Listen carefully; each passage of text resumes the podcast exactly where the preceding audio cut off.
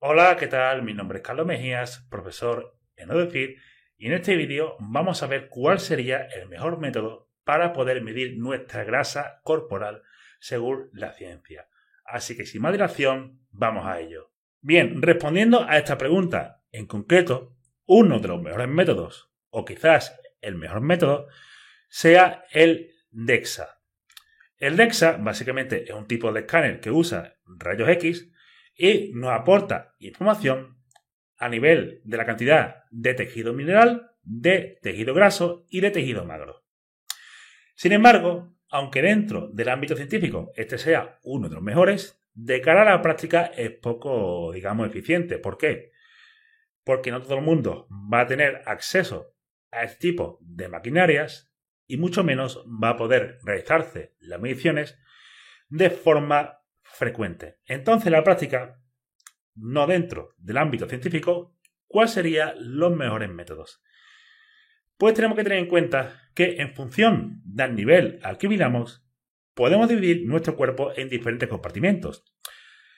Podemos medir nuestro cuerpo a nivel subatómico, podemos medir nuestro cuerpo a nivel molecular, a nivel celular o a nivel de tejidos. En la práctica se emplea el modelo bicompartimental básico, que asume que nuestro cuerpo está formado por la sumatoria de la grasa y del tejido que no es grasa. Cabe destacar que este tipo de metodologías asume una serie de constantes que no siempre son así. ¿Vale? Tiene en cuenta una densidad específica para la grasa. Tiene en cuenta que la grasa es anhidra, no contiene agua, aunque luego eso no es así. Y tiene en cuenta otra densidad específica para la masa libre de grasa. Esto obviamente puede ser una serie de factores de confusión que pueden falsear en mayor o menor medida las mediciones. Sin embargo, son cosas con las que hay que lidiar. Entonces, en la práctica, ¿cuáles son los mejores métodos? Pues veamos, son básicamente la bioimpedancia eléctrica y el uso de pliegues cutáneos. A la hora de seleccionar un tipo de medición u otra, hay que tener en cuenta una serie de factores. Aparte de la comodidad del paciente, la rapidez, etc., la predicción y la exactitud. La predicción es la capacidad de repetir una medida en el sujeto con una variación mínima. Y la exactitud sería la cercanía entre el valor medido y el valor real.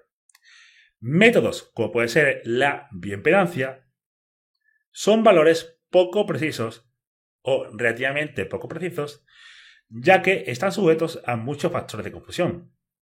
Obviamente, modelos como el de tres compartimentos, como el de EXA, modelos de cuatro compartimentos, etc., pues son, eh, digamos, más precisos y más exactos. Sin embargo, en la práctica no vamos a tener accesibles este tipo de metodologías, sino que vamos a tener o los pliegues o la bioimpedancia. Y con eso tenemos que trabajar. Entonces, de cara a la predicción y la exactitud, quizás el mejor sea el uso de pliegues cutáneos. Por eso mismo, porque la bioimpedancia, factores como puede ser la hidratación, la hora del día, pueden afectar de forma significativa a los valores obtenidos en esa medición. Y de hecho, muchas veces, dentro de un mismo espacio de tiempo, de unos 10 minutos, tú te puedes medir la composición corporal con una báscula de bioimpedancia y te da un valor, te pesas 10 minutos después, estando esos 10 minutos completamente sentado, y te da otro valor muy diferente.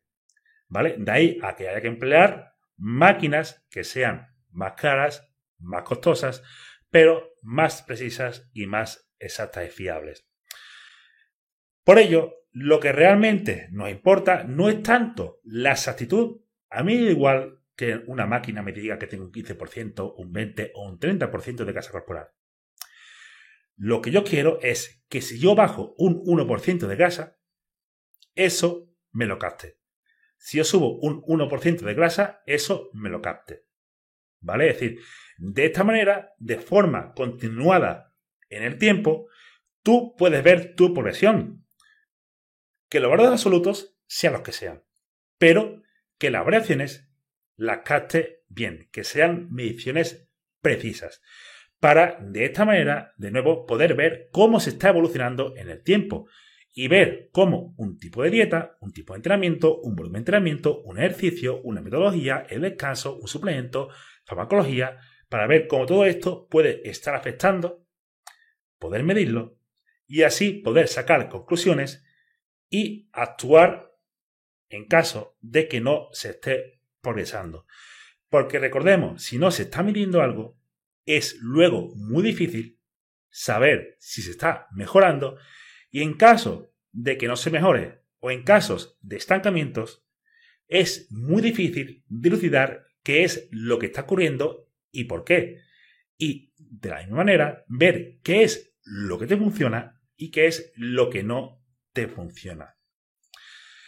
Dicho esto, de nuevo, cabe destacar que el uso de pliegues y el uso de bienpedancia no son cosas que brillen por su exactitud suelen dar errores de entre 6 y 12%, pero en función de la destreza del operario, del tiempo que se dedique y de lo que se respete las condiciones de la medición, pues estas medidas podrán ser más o menos precisas.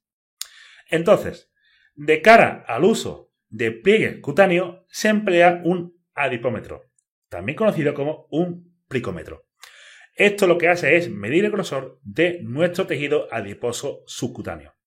Luego se va realizando diferentes mediciones de diferentes zonas corporales. Esto se introduce en una fórmula y esta fórmula nos estima la densidad corporal y con esta densidad corporal se estima la cantidad de grasa corporal.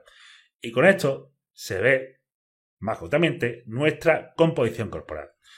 De cara al uso de este tipo de instrumentos, es muy importante que sean de presión inversa, como vemos aquí.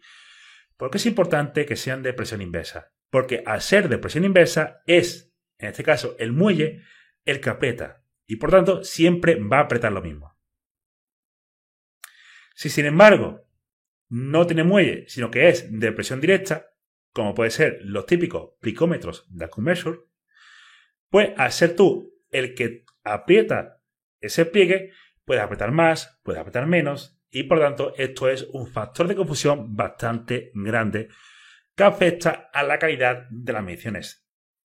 Por ende, es mucho mejor emplear este tipo de dispositivos de presión inversa para que la presión sea siempre la misma y nos quitemos de en medio un factor de confusión que puede fasear o puede estar faseando las mediciones. Luego, en función de la fórmula, se tomarán más o menos pliegues, se tomarán unos pliegues u otros de pantorrilla, de bíceps, de tríceps, subescapular, abdominal, supraelíaco, de muslo, etc. ¿Vale? Realmente, de nuevo, lo que queremos es emplear una sola fórmula y ceñirnos a esa fórmula para ver cómo se evoluciona el tiempo. De hecho, puede que incluso ni tenga que usar fórmula. Simplemente coges la sumatoria de una serie de pliegues y ves cómo va evolucionando tu peso corporal, cómo van evolucionando esos pliegues y cómo vas evolucionando a nivel de imágenes, con fotos tomadas siempre en las mismas condiciones, cada un intervalo de tiempo prudente, es decir, 3, 4, 5, 6 semanas, etc. Y en función de eso, pues más o menos vas estimando cómo vas progresando. Pero de nuevo, hagas lo que hagas, haz siempre lo mismo a nivel de mediciones para ver cómo vas evolucionando a lo largo del tiempo. Y luego tenemos el uso de bioimpedancia. Básicamente esto lo que hace es transmitir una corriente eléctrica por tu cuerpo y en función de la resistencia a ese paso de la corriente eléctrica, la máquina, según unos algoritmos y unas ecuaciones que tiene introducidas ya de base, pues estima la cantidad de grasa corporal y la cantidad de tejido que no es grasa corporal. Y también puede estimar la cantidad de agua intra y extracelular, etc., en función de la máquina.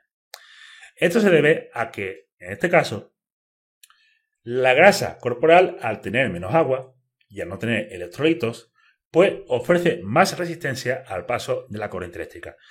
El tejido libre de grasa, al contener más agua y al contener electrolitos, esto hace que la corriente pase más fácilmente y por tanto le ofrece menos resistencia.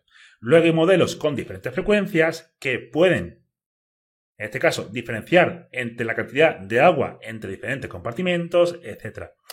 Pero, de cara a la medición de la composición corporal, lo que queremos es una bioimpedancia segmental, que sería tanto con las manos como con los pies, ¿vale? Como puede ser la típica Tanita BC602 y este tipo de modelos. De nuevo, lo que es la bioimpedancia tiene el problema de que tiene o está sujeta a numerosos factores de confusión. Es decir, la afecta la cantidad de agua, si hemos entrado o no, si se consumen o diuréticos, el momento o el periodo de ciclo menstrual en el caso de las mujeres, etcétera, etcétera, etcétera. Entonces, una serie de recomendaciones de cara a realizar este tipo de mediciones sería no comer o beber dentro de las 4 horas anteriores al test, orinar dentro de 30 minutos antes del test, limpiar bien con alcohol, no consumir diuréticos, no consumir alcohol, intentar no ejercitarse unas 12 horas antes del test, etcétera, etcétera, etcétera. ¿Vale? Y sobre todo, lo más importante, tener cuidado en pacientes con marcapasos.